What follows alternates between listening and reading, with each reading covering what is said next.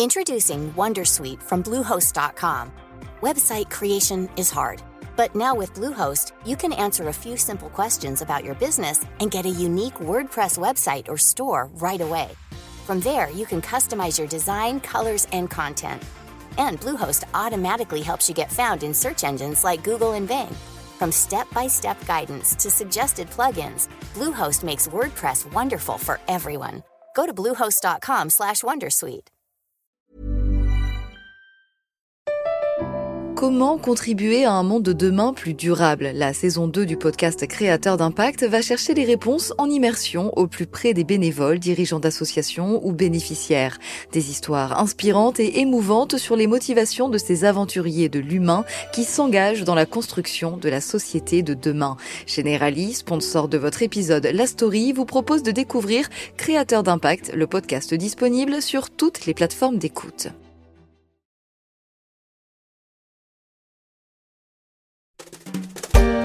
Mardi 3 novembre, plus de 130 millions d'Américains vont élire celui qui sera le 46e président des États-Unis.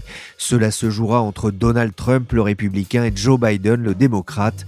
La story des échos vous donne rendez-vous tous les vendredis pour suivre la campagne présidentielle jusqu'à son terme.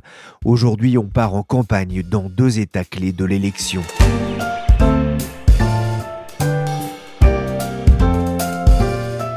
Je suis Pierrick Fay, vous écoutez La Story, le podcast d'actualité des échos en mode USA.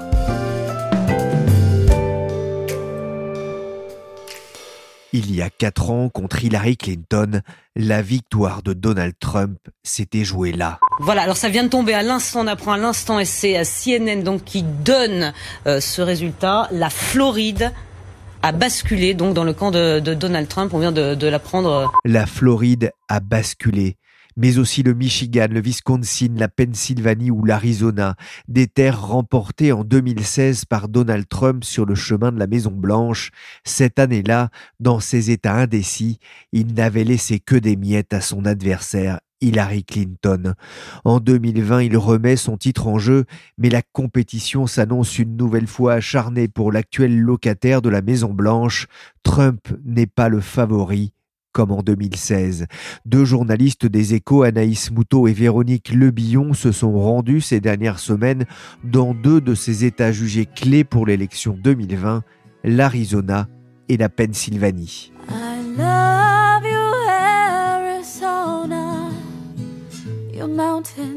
deserts and streams. The rise at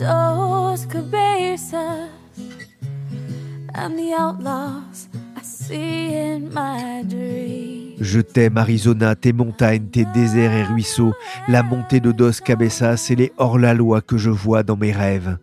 Ils sont nombreux à rêver de l'Arizona. Au sud des États-Unis, Eddie Mitchell et Benjamin Biolay ont chanté aussi cet État du Sud. Ça ressemble à l'Arizona, chacun de nous y passera du bon temps. Pas sûr pour Joe Biden en cette terre républicaine ancestrale. C'est ma dernière chance, ajoute de sa voix de crooner le beau Eddie. L'Arizona sera-t-elle la dernière chance de Trump? En théorie, un État qu'il ne peut pas perdre.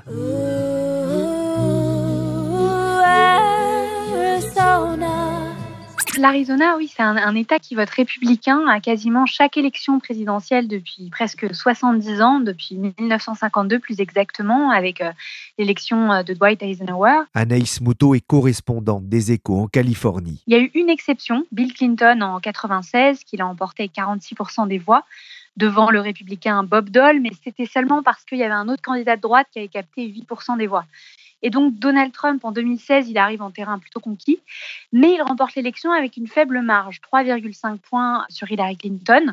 C'est la marge la plus faible depuis 20 ans pour un candidat républicain à l'élection présidentielle dans cet État, et c'est pourquoi les démocrates ils déploient des moyens considérables sur place cette année et ils estiment qu'il est possible de gagner en novembre. Pourquoi est-ce que vous avez eu envie de vous rendre euh, à Phoenix? Alors, je m'y suis rendue à la base pour un autre reportage sur euh, Nicolas Motor, qui est un fabricant de camions euh, électriques. Et, je me suis dit que ça serait l'occasion de faire en même temps un, petit reportage politique parce que je savais que c'était un swing state, donc un État qui peut basculer soit vers les démocrates si les habitants votent républicains jusqu'ici, soit le contraire, et qui fait donc l'objet d'une bataille féroce entre les deux partis. Et ce que j'ai trouvé intéressant, c'était que c'était un État clé dont on entendait moins parler que d'autres swing states comme la Floride en partie parce qu'il pèse seulement 11 voix euh, au collège électoral contre 29 pour la Floride, et parce que jusqu'ici c'était tellement un bastion républicain et depuis si longtemps qu'il n'y avait pas vraiment euh, d'histoire à raconter. Et, l'autre chose, c'est que je trouve que ça partie de ce mouvement où on voit de plus en plus de la partie ouest euh, des États-Unis qui bascule vers les démocrates, donc plus seulement la côte ouest qui est acquise aux démocrates depuis longtemps, la Californie, l'Oregon, l'État de Washington, mais d'autres États limitrophes. Moi, je m'étais rendue dans, le Nevada en 2016 qui a basculé côté démocrate. On voit le Colorado, le Nouveau-Mexique, peut-être maintenant l'Arizona. Donc on voit une évolution intéressante sur toute la partie ouest euh, des États-Unis. Keep America great. Keep America great.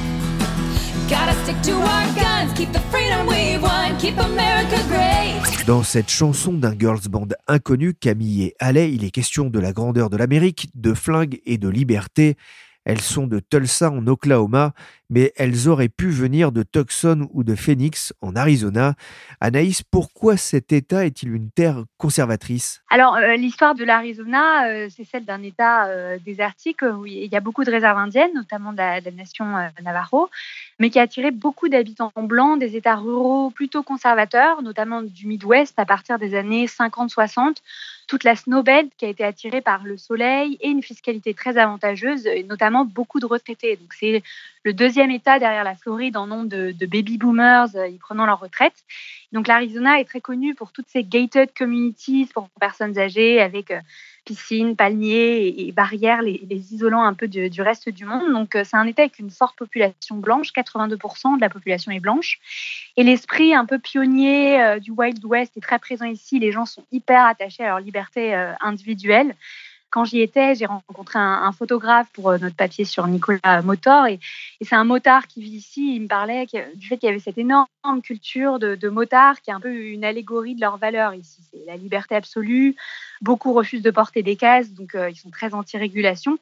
Il faut se rappeler que c'est la terre de Barry Goldwater. Barry Goldwater, c'était euh, ce sénateur de, de l'Arizona qui a siégé pendant cinq mandats, qui était un farouche militant anticommuniste proche de Joseph McCarthy et qui a perdu à la présidentielle en 64 contre Lyndon Johnson et qui est considéré un peu comme celui qui a entraîné la, prise de contrôle du Parti républicain par le mouvement conservateur. Donc, euh, le livre qu'il avait sorti pendant euh, la primaire en 63 posait un peu les bases du, mouvement conservateur avec l'idée du gouvernement comme euh, ennemi de la liberté, du conservatisme fiscal, la détestation des syndicats, la volonté de sortir de l'ONU, etc. Donc, c'est pour certains, c'est un peu un laboratoire du Trumpisme aussi, en fait, l'Arizona.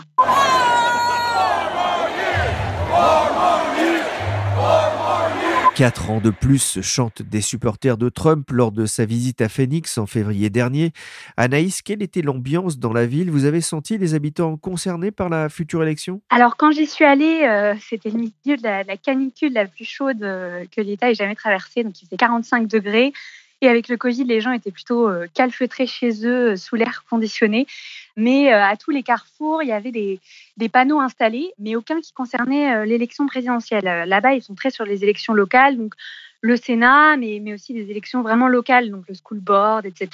Et, et donc, quand les démocrates militent, c'est aussi beaucoup pour ces positions-là. L'Arizona, c'est l'État du Grand Canyon. Là, ça parle un petit peu plus à tout le monde. Il y a plus de 7 millions d'habitants, dont plus d'un million et demi dans la capitale Phoenix. L'État est frontalier du Mexique. J'imagine que ça a de l'importance? Oui, une, grande importance parce qu'en fait, la, population change et le vote avec parce qu'il y a énormément de migrants latinos. Et euh, leur part dans la population en 20 ans est passée de 25% à 31%. Euh, ils sont nombreux à s'installer dans la région. Ils sont attirés par le boom économique euh, de l'État et des prix immobiliers qui sont assez bas par rapport à, d'autres États, notamment la Californie ou le reste de la côte ouest. Mais c'est aussi cette immigration qui a été rejetée par une partie de, la population et qui a conduit à des politiques anti-immigration très dures. En fait, on parle parfois de l'Arizona comme donc ce, laboratoire des politiques migratoires de Donald Trump. L'État est, connu pour avoir adopté la loi anti-immigration la plus dure du pays en 2010, C'est un texte qui avait entraîné des énormes manifestations dans, 70 villes aux États-Unis. C'était une loi en fait qui donnait des, pouvoirs très larges à la police en lui permettant de, pouvoir demander les papiers d'identité en, permanence et qui faisait d'un délit le fait de, ne pas présenter ses papiers. Donc en fait, c'était une manière d'arrêter le plus possible de personnes sans papiers. Et finalement, la, Cour suprême avait invalidé la, majorité de la loi en 2012. Et un autre exemple de ça, c'est qu'il faut aussi avoir en tête que les habitants du comté de Maricopa, donc qui est le, principal comté qui englobe Phoenix, et 60% de la population vit dans ce comté, et ben, pendant 24 ans, ils ont élu un shérif qui s'appelait euh, Joe Arpaio et qui revendiquait d'être le plus dur d'Amérique, notamment vis-à-vis des, immigrés. Et il avait créé cette, prison à ciel ouvert euh, qu'on appelait Ten City, où les détenus vivaient sous, sous 40 degrés et qu'il n'hésitait pas lui-même à décrire comme un, camp de concentration. Euh, il demandait aux détenus de porter des, sous-vêtements roses, il les enchaînait les uns aux autres pendant leurs travaux. Donc, euh, des pratiques euh, assez folles. Les femmes latino y étaient euh, très très maltraitées et il a d'ailleurs été condamné euh, pour discrimination raciale. Et en 2016, hein, effectivement, il a été enfin battu par un shérif, lui classé démocrate. C'est le signe aussi que les démocrates commencent à grignoter des positions? Oui, tout à fait. ça, ça a été vraiment un signal important qui a aussi entraîné le fait qu'il y ait plus d'investissement des démocrates sur l'Arizona. Et cette année, il a, il a tenté de se représenter ce, shérif, mais même les républicains n'en voulaient plus. Même eux, ils le considèrent trop extrême. Ils ont préféré présenter un autre candidat. Et l'autre grand changement qui a montré euh, à quel point l'État est en train de basculer, c'est que les républicains ont perdu un siège sur deux au Sénat lors des élections de mi-mandat en 2018, avec la victoire de la, démocrate Kirsten Sinema. Et cette année, ils sont très bien partis pour remporter le deuxième siège avec euh, Mark Kelly, qui est un astronaute qui est très populaire. Quels sont les, thèmes les plus porteurs euh, en Arizona? Alors, la santé. Quand j'y étais euh, à la radio, il y avait un, un PAC, un Political Action Committee, qui diffusait en boucle à la radio une publicité avec un homme qui se disait ancien républicain, mais qui disait qu'il allait voter Biden parce que pour lui, c'était trop dangereux de risquer de perdre euh, Obamacare et donc de, voir les assurances pouvoir à nouveau refuser une couverture en fonction de maladies passées comme le cancer, etc. Et là, avec euh, la mort de la juge de la Cour euh, suprême Ruth Bader Ginsburg, et, ben en fait, ça rend le problème encore plus prégnant parce que avec un nouveau conservateur à la Cour suprême, Obamacare est vraiment vu comme pouvant être invalidé. Donc en fait, les démocrates mettent vraiment euh, l'accent là-dessus parce qu'en fait, dans l'Arizona, c'est pas comme en Californie où il y, a, des entreprises très riches qui couvrent facilement leurs salariés avec des super assurances. Il y a beaucoup plus de gens qui ont des assurances qui sont pas super et donc ils doivent payer énormément de leur poche pour l'assurance santé. Donc c'est vraiment un sujet important là-bas. Et l'autre chose, c'est la lutte contre le Covid, parce que l'Arizona a été très touché. Euh, au début de l'été, c'était le deuxième, euh, je crois, ou troisième État avec le plus de cas par rapport euh, à la population. Donc voilà, les démocrates, ils jouent beaucoup sur le fait que Trump a très mal géré la situation, etc. He is a businessman, and he's so good at negotiating, he makes Democrats vote for him. Les démocrates gagneront-ils en 2020 vous le disiez Anaïs, cela avait été très serré pour Trump en 2016 et cette année, les sondages donnent Biden gagnant avec 49% des intentions de vote contre 45% pour Trump. En mars dernier, les chiffres étaient inversés en faveur de Trump. Dans ce contexte, comment les supporters de Biden mènent-ils campagne dans un État qu'ils ont longtemps ignoré? Alors en fait, la, campagne euh, s'appuie beaucoup sur une coalition d'une vingtaine d'organisations qui se sont créées en 2010 en réponse à cette loi anti-immigration très dure. Euh, et en fait, l'idée à l'époque, c'était de répondre par une augmentation drastique du nombre de, latinos inscrits sur les listes électorales, sachant que les latinos, ils votent environ 70% démocrates. Et donc, le, directeur de campagne de cette coalition, il me disait qu'en 2010, il y avait 17% des latinos qui étaient inscrits sur les listes électorales, donc très peu, et qu'aujourd'hui, dix ans plus tard, c'était 63% des personnes de couleur, donc principalement des latinos. Donc, euh, ils sont presque à un niveau euh, similaire à celui des blancs. Euh, j'ai été voir une, de leurs formations en fait sur un, le parking d'un des syndicats euh, des travailleurs de, de l'hôtellerie et ils venaient de reprendre le porte-à-porte parce que le problème cette année, c'est qu'avec la pandémie, euh, c'est plus compliqué que d'habitude de militer. Donc ils ont essayé pendant plusieurs mois de faire via des, des, appels, des textos, mais ça marchait pas. Donc il y a un mois, ils ont décidé voilà, d'appeler un épidémiologiste, de trouver la procédure à mettre en place avec masque, avec une visière en plastique, etc., pour aller toquer aux portes. Et là, ils obtiennent finalement euh, d'assez bons résultats, même mieux que d'habitude, parce que les gens sont tous chez eux, travaillent tous depuis chez eux, s'ennuient aussi. Donc au final, ils sont assez contents de, pouvoir euh, parler à quelqu'un. en tout cas, c'est ça qu'ils me disaient. Donc ils mettent à la fois l'accent sur les hispaniques, mais aussi sur tous les blancs éduqués qui ont déménagé ici, attirés par les prix bas et le boom économique, notamment d'États qui sont démocrates comme la Californie, et un accent aussi sur les indépendants, parce que en fait l'Arizona, on dit souvent que c'est un État républicain, mais il y a des gens qui disent que c'est un État un tiers, un tiers, un tiers, parce qu'il y a un tiers d'indépendants. Et ce sont des gens qui votent un coup démocrate, un coup républicain, et qui donc sont ouverts à entendre un peu les arguments des, des deux partis.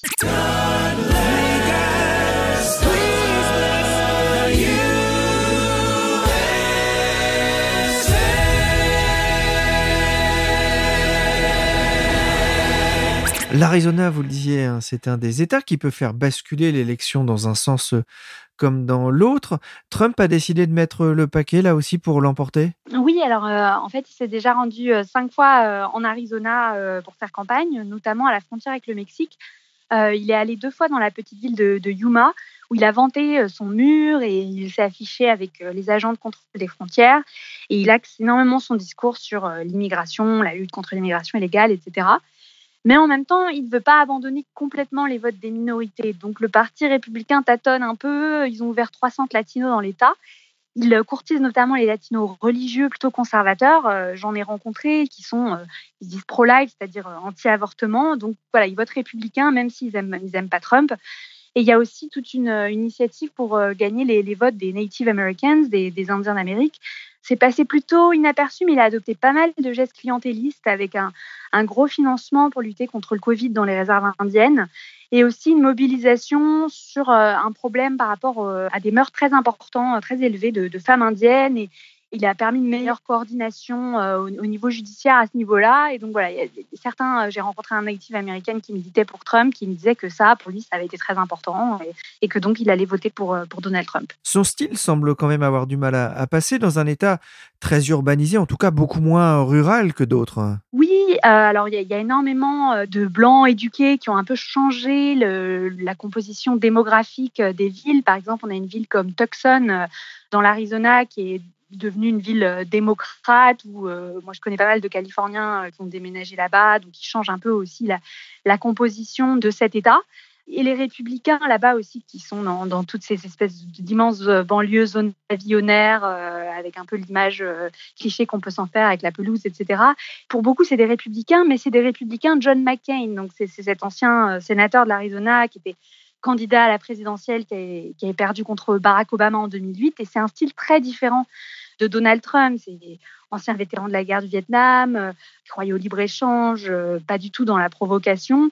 Et donc, euh, on voit ces républicains qui décident de faire campagne pour Joe Biden. Donc, la, femme et la fille de John McCain, qui est décédé en, 2018, ils font campagne pour Joe Biden et d'autres pontes républicains de l'Arizona, comme le député Jeff Flake aussi. Donc, on voit quand même qu'il y a une vraie dissonance chez les républicains par rapport à Donald Trump.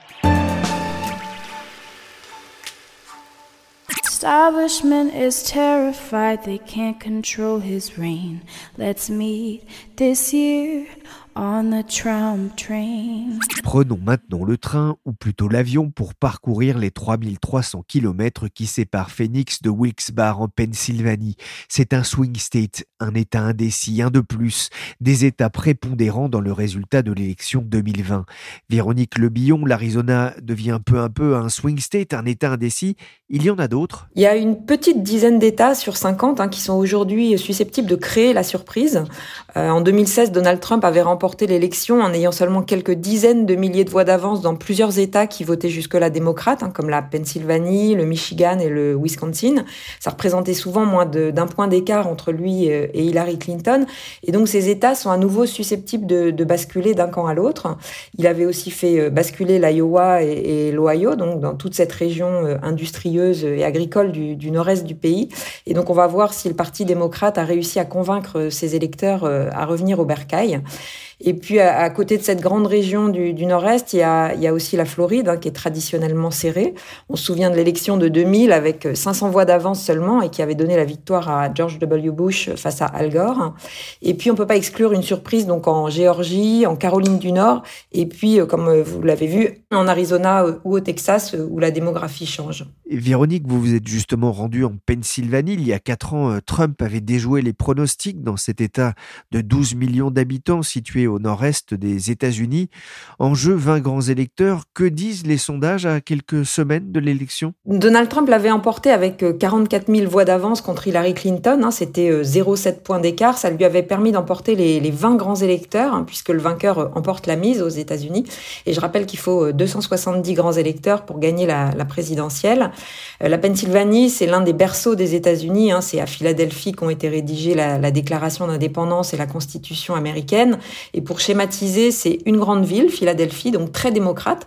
Euh, Donald Trump avait, obtenu seulement 15% des voix il y a 4 ans à Philadelphie.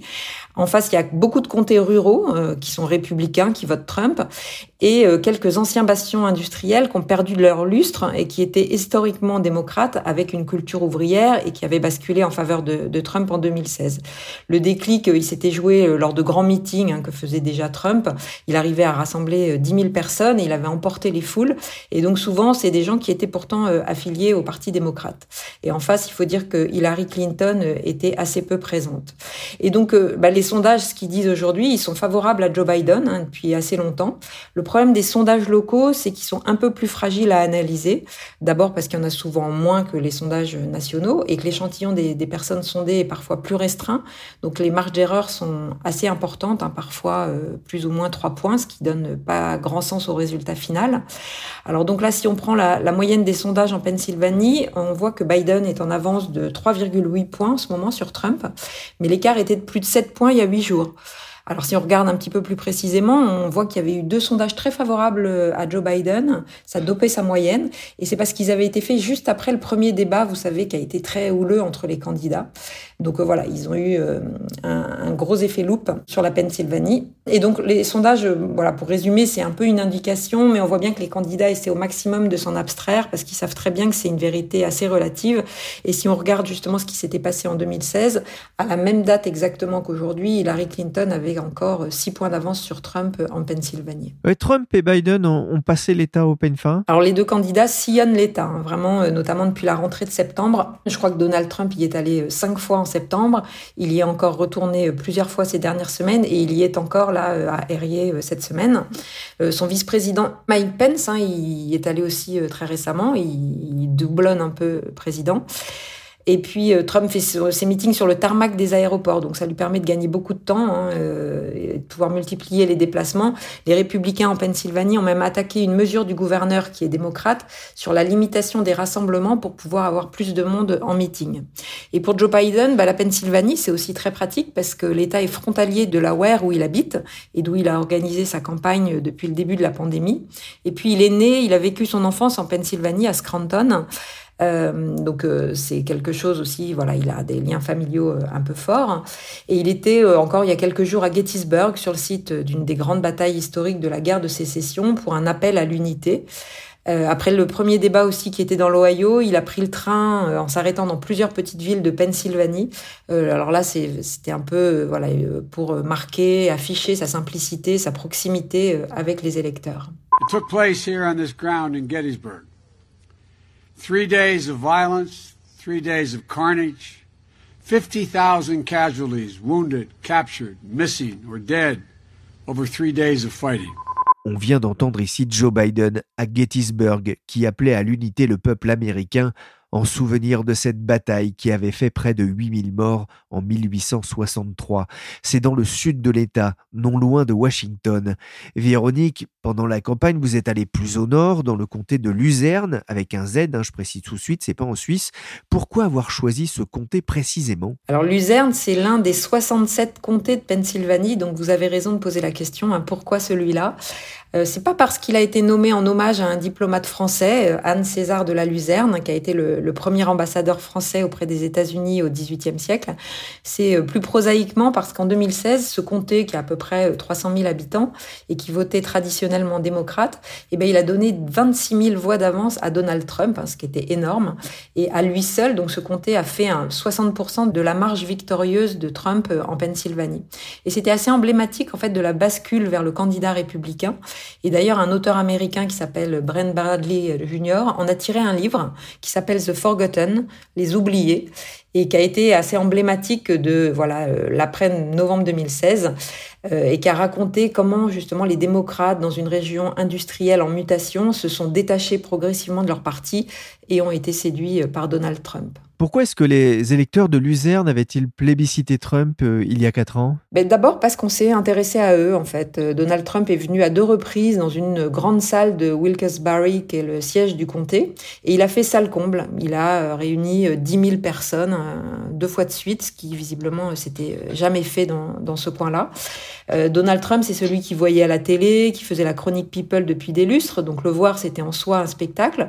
Et il a su leur parler, justement en leur disant bah, que personne personne ne s'occupait d'eux, que tout le monde les avait oubliés sauf lui. Et en face, Hillary Clinton, elle, euh, voilà, elle n'est pas venue, elle n'a pas vu venir ce mouvement. Ils ont des regrets aujourd'hui? Alors pas ceux que j'ai vus, en fait. Euh, certains se sont fâchés avec euh, leur famille, d'autres essaient de convaincre leurs petits enfants de voter Trump avec eux. Mais en tout cas, euh, eux vont revoter Trump. Pour beaucoup, le Parti démocrate est le parti des diplômés, des urbains, des minorités, euh, qu'elles soient raciales ou sexuelles. Mais ça n'est plus le parti des travailleurs blancs qui ont fait euh, la grande époque de l'Amérique. Et puis, ils sont imprégnés aujourd'hui du discours de Trump qui dit que les démocrates sont des socialistes, voire des communistes, et qu'on va les priver de leur liberté. C'est assez frappant parfois sur le coronavirus. On les entend dire j'ai pas envie qu'on me dise où aller manger, où aller, quand aller faire mes courses, etc. Donc voilà, c'est les démocrates en face, eux, tentent de convaincre de la fausseté en fait du, discours de Trump. Oui, justement, en lisant votre article pour Les Échos, j'ai ressenti une forme de prudence de la part du, camp démocrate. Pourquoi? Ben, Le camp Trump, il est beaucoup plus vocal hein, que les démocrates, c'est-à-dire qu'ils occupent le terrain physiquement avec euh, beaucoup de, pancartes. Vous voyez ces petites pancartes qu'on met euh, dans son jardin. il y a aussi un vendeur de t-shirts et de gadgets sur le bord de la route. Il y a du porte-à-porte. et puis ils organisent des événements un peu festifs, hein, comme des pique-niques, une parade de voitures, euh, comme euh, Trump sait les faire. Et quand Trump euh, est allé dans le comté voisin, ses supporters se sont massés sur le bord de la route, apparemment sur des kilomètres, pour l'attendre et le, saluer. Donc voilà, il y a une vraie frénésie et un vrai mouvement populaire toujours autour de Trump. En face, les démocrates, ils ont eu une toute autre stratégie hein, qui a été même un peu forcée avec le coronavirus. C'est que Biden a interdit, sauf en toute fin de campagne, à faire du porte-à-porte pour protéger les bénévoles et puis pour afficher aussi ce message de prudence et de danger de la pandémie. Il n'y a pas non plus de, de grands meetings. Donc voilà, pour le Parti démocrate local, euh, c'est quand même euh, un peu une, une contrainte. Et donc euh, le voilà, le Parti démocrate, il se dit si déjà il arrive à, mobiliser, à, à, susciter un peu d'enthousiasme, ce sera déjà bien. donc ils ont été traumatisés par 2016 qu'ils n'avaient pas imaginé, et donc ils se disent que s'ils peuvent combler une partie de l'écart d'il y a quatre ans, bah déjà ils auront fait leur travail.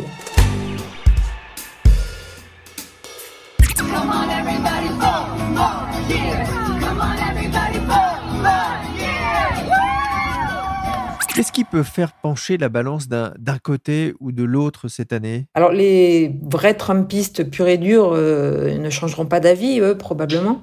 Euh, la différence, elle se jouera certainement sur le niveau de participation et puis sur les modérés et puis peut-être sur les populations euh, les plus âgées qui sont en première ligne pour le coronavirus. Ce sera euh, intéressant aussi peut-être de regarder le, vote des hispaniques parce qu'il y a eu un vrai changement démographique dans ce comté ces 10-20 dernières années et même un peu plus largement en Pennsylvanie. Beaucoup d'hispaniques se sont installés dans le comté de Luzerne pour travailler dans les entrepôts des grandes marques. Hein. Voilà, l'industrie a, été en mutation et aujourd'hui c'est plus des jobs dans les entrepôts d'Amazon, Adidas ou Patagonia.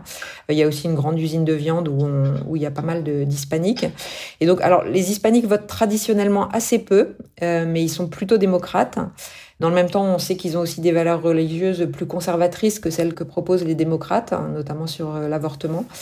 Mais euh, voilà, donc si les démocrates arrivent à mobiliser davantage les hispaniques, ça peut faire une différence assez importante. On en a déjà parlé dans la story, la question des votes par correspondance sera aussi euh, cruciale dans, dans l'État de Pennsylvanie? Alors l'État, enfin la Pennsylvanie n'envoie pas de bulletin de vote à tous les électeurs, hein, comme certains l'État le font, mais elle, envoie, elle en envoie à tous ceux qui le demandent, et c'est assez simple d'en demander, et ils n'ont pas besoin de justifier leur demande. Voilà, il ne faut pas euh, faire état d'un déplacement ou d'une maladie ou quoi que ce soit. Et on, dans les chiffres qu'on voit, là, il y a déjà eu 2,8 8 millions de bulletins par correspondance qui ont été demandés, ce qui représente presque la moitié du nombre de votants de 2016. Donc c'est vraiment un mouvement euh, très, très profond. Et ce qui risque quand même surtout d'être tendu en Pennsylvanie compte tenu de son statut d'État clé, c'est que les bulletins ne pourront pas être dépouillés avant le matin de l'élection. Donc là, il y a déjà beaucoup de gens qui ont renvoyé leurs bulletins, mais euh, tout est stocké dans un endroit et puis euh, donc le, le dépouillement n'interviendra qu'à partir du matin du 3 novembre. Et donc ça pourrait euh, du coup retarder un peu l'issue du scrutin, ça pourrait prendre plusieurs jours à être dépouillé. Et donc si les résultats ne sont pas clairs ailleurs, et si on a besoin du résultat de la Pennsylvanie pour euh, déclarer le vainqueur, ça peut mettre un peu de, suspense pendant plusieurs jours. Au vu des gens que vous avez rencontrés euh, sur place, est-ce que vous avez, euh, alors sinon un pronostic, au moins un sentiment sur l'issue de l'élection? Alors au niveau national, Biden a aujourd'hui 9 points d'avance hein, dans les sondages. Il a un socle beaucoup plus important d'États où il est à peu près sûr de l'emporter. Euh, donc le chemin de la victoire pour Trump, il est aujourd'hui beaucoup plus compliqué, mais il n'est pas impossible. Et je crois que 2016 a vraiment refroidi tout le monde euh, aux États-Unis, donc vous ne trouverez pas grand monde prêt euh, à s'exposer sans nuance. Voilà, ce qu'on peut voir, c'est deux stratégies très différentes. Hein. De, Trump a fait le choix de creuser son sillon en radicalisant son discours plutôt qu'en essayant de, de rassembler. Il espère visiblement faire voter davantage de personnes parmi son public cible. Biden, lui, a joué beaucoup plus large en ménageant les plus progressistes et euh, aussi en appelant les, républicains modérés à le rejoindre. Il s'expose peu, il est moins clivant qu'Hillary Clinton, qui n'était pas très empathique et pas très aimé non plus. Et il fait le pari que les gens sont, fatigués de Trump et de ses outrances. Donc euh, une des réponses, ce sera aussi le niveau de la participation. Merci Véronique Lebillon et Anaïs Moutot, correspondantes des échos aux États-Unis. La semaine prochaine, dans la story en mode USA, on s'intéressera au vote des Blancs dans une Amérique inquiète de son déclin. En attendant, qui va gagner? Sur la scène, en chanson, Trump pour l'instant est le champion.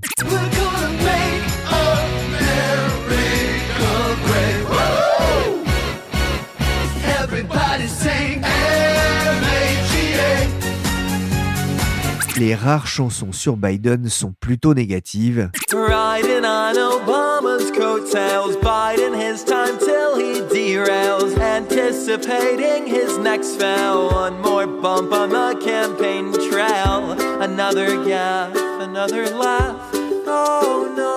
Celle-ci émane de Darth Nader et précise si vous pensez que Biden est mauvais, sachez que Trump est encore pire, on a connu mieux comme soutien.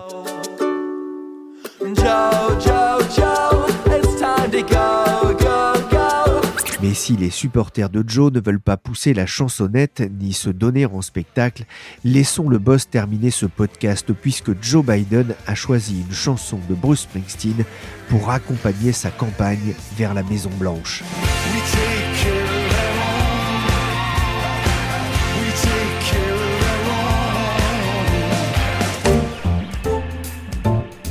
La story s'est terminée pour aujourd'hui. Cette émission a été réalisée par le boss Willigan, chargé de production et d'édition Michel Varnet.